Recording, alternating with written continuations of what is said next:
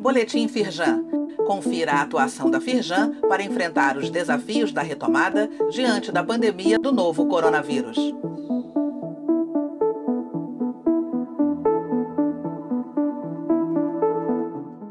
Edição de quarta-feira, 2 de setembro.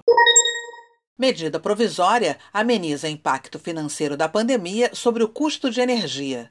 O governo federal editou a medida provisória 998, que poderá reduzir o custo para os consumidores finais pelos próximos anos. O texto atende a pleitos da Firjan durante a pandemia. Além disso, a MP abre caminho para a estruturação financeira e a retomada da construção da usina nuclear Angra 3, pleito da Firjan desde 2018. Acesse o link neste boletim e leia mais no site da Firjan. Ministério da Saúde revoga a inclusão da Covid-19 da lista de doenças relacionadas ao trabalho. O ministro interino da Saúde, Eduardo Pazuello, cancelou nesta quarta-feira, dia 2, a portaria que incluía a Covid-19 na lista de doenças ocupacionais.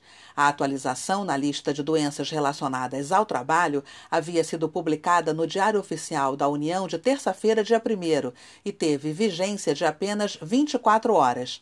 Acesse o link e leia mais sobre este assunto no site da Firjan. Websérie Petróleo, Gás e Naval apresenta perspectivas positivas para o mercado. Realizado na terça-feira, dia 1, o webinar mostrou otimismo dos participantes. Eduardo Eugênio Gouveia Vieira, presidente da Firjan, representantes do Instituto Brasileiro de Petróleo, Gás e Biocombustíveis e da Total EP do Brasil analisaram o contexto da produção de óleo com forte contribuição dos campos do pré-sal e dos desinvestimentos da Petrobras na atividade atividades de exploração e produção no estado do Rio. No site da Firjan, você sabe como foi o encontro e tem acesso ao vídeo com a íntegra. O link está neste boletim. Confira a repercussão na imprensa do posicionamento da Firjan divulgado nesta terça-feira, dia 1 sobre a aprovação da Lei do Gás na Câmara dos Deputados. Veículos do Rio e de circulação nacional deram destaque à nota da Federação, que avaliou a decisão como um importante passo em prol do desenvolvimento econômico do Brasil.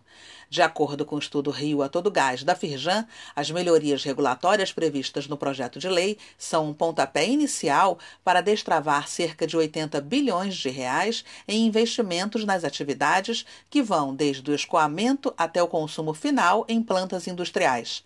Acesse neste boletim os links para a íntegra das reportagens. Saiba mais sobre essas e outras ações em nosso site www.firjan.com.br e acompanhe o perfil da Firjan nas redes sociais.